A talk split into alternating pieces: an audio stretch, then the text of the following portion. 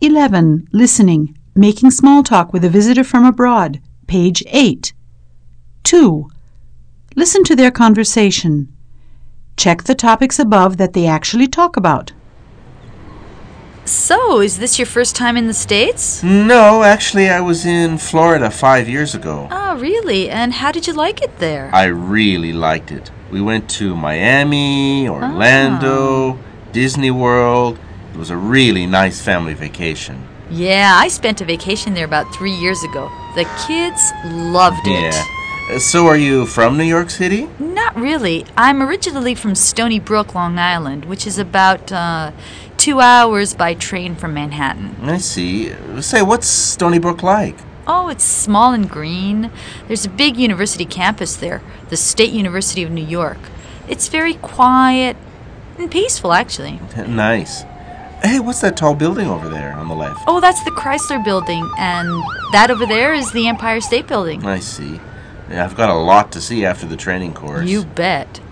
Listen, uh, Bill and I are free this weekend. We can show you around if you like. Oh, that would be nice. Thanks. My pleasure.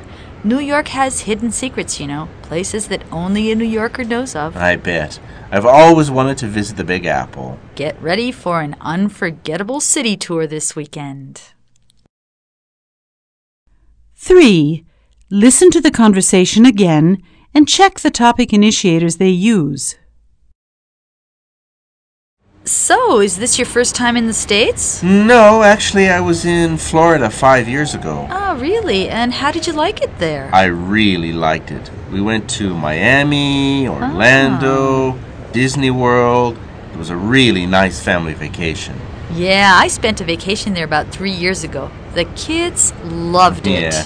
Uh, So, are you from New York City?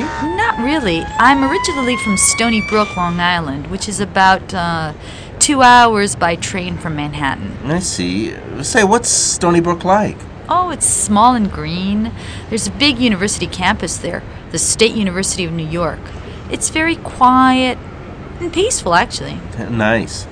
Hey, what's that tall building over there on the left? Oh, that's the Chrysler Building, and that over there is the Empire State Building. I see. Yeah, I've got a lot to see after the training course. You bet. Listen, uh, Bill and I are free this weekend. We can show you around if you like. Oh, that would be nice. Thanks. My pleasure.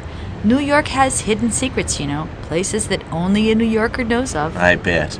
I've always wanted to visit the Big Apple. Get ready for an unforgettable city tour this weekend.